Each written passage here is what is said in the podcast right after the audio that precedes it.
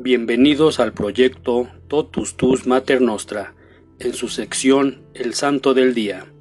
Hoy 31 de julio conmemoramos a San Ignacio de Loyola, fundador de la Compañía de Jesús, mejor conocidos como jesuitas. Fue presbítero, quien nacido en el País Vasco en España, pasó la primera parte de su vida en la corte como paje del contador mayor, hasta que herido gravemente se convirtió. Completó los estudios teológicos en París y conquistó sus primeros compañeros con los que más tarde fundaría en Roma la Compañía de Jesús, ciudad en la que ejerció un fructuoso ministerio, escribiendo varias obras y formando a sus discípulos, todos para mayor gloria de Dios. San Ignacio de Loyola supo transmitir a los demás su entusiasmo y amor por defender la causa de Cristo. Nació y fue bautizado como Íñigo en 1491, en el castillo de Loyola, España. De padres nobles, era el más chico de ocho hijos. Quedó huérfano y fue educado en la corte de la nobleza española, donde le instruyeron en los buenos modales y en la fortaleza de espíritu. Quiso ser militar, sin embargo, a los 31 años en una batalla, cayó herido de ambas piernas por una bala de cañón. Fue trasladado a Loyola para su curación y soportó valientemente las operaciones y el dolor.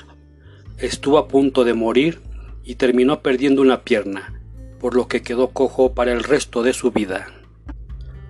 Durante su recuperación, quiso leer novelas de caballería que le gustaban mucho, pero en el castillo los únicos dos libros que habían era Vida de Cristo y Vida de los Santos. Sin mucho interés, comenzó a leer y le gustaron tanto que pasaba días enteros leyéndolos sin parar. Se encendió en deseos de imitar las hazañas de los santos y de estar al servicio de Cristo. Pensaba, si esos hombres están hechos del mismo barro que yo, también yo puedo hacer lo que ellos hicieron. Una noche, San Ignacio tuvo una visión que le consoló mucho. La Madre de Dios rodeada de luz, llevando en los brazos a su Hijo Jesús. Íñigo pasó por una etapa de dudas acerca de su vocación. Con el tiempo se dio cuenta que los pensamientos que procedían de Dios lo dejaban lleno de consuelo, paz y tranquilidad. En cambio, los pensamientos del mundo le daban cierto deleite, pero lo dejaban vacío. Decidió seguir el ejemplo de los santos y empezó a hacer penitencia por sus pecados para entregarse a Dios. A los 32 años, salió de Loyola con el propósito de ir en peregrinación hasta Jerusalén. Se detuvo en el santuario de Montserrat en España. Ahí decidió llevar vida de oración y de penitencia, después de hacer una confesión general. Vivió durante casi un año retirado en una cueva de los alrededores, orando. Tuvo un periodo de aridez y empezó a escribir sus primeras experiencias espirituales. Estas le sirvieron para su famoso libro sobre ejercicios espirituales, y finalmente salió de esta sequedad espiritual y pasó al profundo gozo espiritual, siendo un gran místico. Logró llegar a Tierra Santa a los 33 años y a su regreso a España comenzó a estudiar. Se dio cuenta que para ayudar a las almas eran necesarios los estudios. Convirtió a muchos pecadores. Fue encarcelado dos veces por predicar, pero en ambas ocasiones recuperó su libertad. Él consideraba la prisión y el sufrimiento como pruebas que Dios le mandaba para purificarse y santificarse. A los 38 años se trasladó a Francia, donde siguió estudiando siete años más. Pedía limosna a los comerciantes españoles para poder mantener sus estudios, así como a sus amigos. Ahí animó a muchos de sus compañeros universitarios a practicar con mayor fervor la vida cristiana. En esta época, en 1534, se unieron a San Ignacio seis estudiantes de teología. Motivados por lo que decía San Ignacio, hicieron el voto de castidad, pobreza y vida apostólica, en una sencilla ceremonia. San Ignacio mantuvo la fe de sus seguidores a través de conversaciones personales y con el cumplimiento de unas sencillas reglas de vida.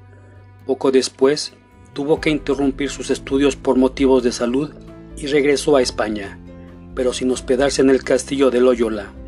Dos años más tarde, se reunió con sus compañeros que se encontraban en Venecia y se trasladaron a Roma para ofrecer sus servicios al Papa. Decidieron llamar a su asociación la Compañía de Jesús, porque estaban decididos a luchar contra el vicio y el error bajo el estandarte de Cristo. Paulo III convirtió a dos de ellos profesores de la universidad. A Ignacio le pidió predicar los ejercicios espirituales y catequizar al pueblo. Los demás compañeros trabajaban con ellos. El Papa Paulo III les dio la aprobación y les permitió ordenarse sacerdotes. Fueron ordenados en Venecia por el obispo de Arbe el 24 de junio. Ignacio celebrará la primera misa en la noche de Navidad del año 1538. En ese tiempo se dedica a predicar y al trabajo caritativo en Italia. Ignacio de Loyola, de acuerdo con sus compañeros, resolvió formar una congregación religiosa que fue aprobada por el Papa en 1540.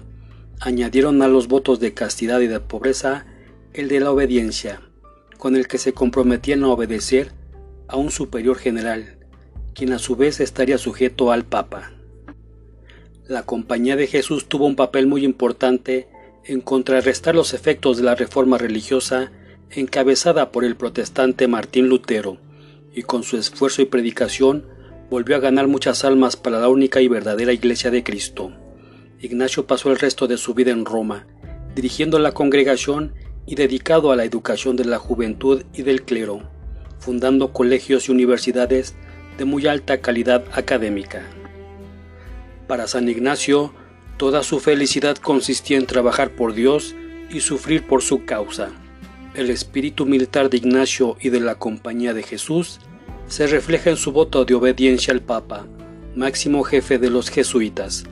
Su libro de ejercicios espirituales se sigue utilizando en la actualidad por diferentes agrupaciones religiosas.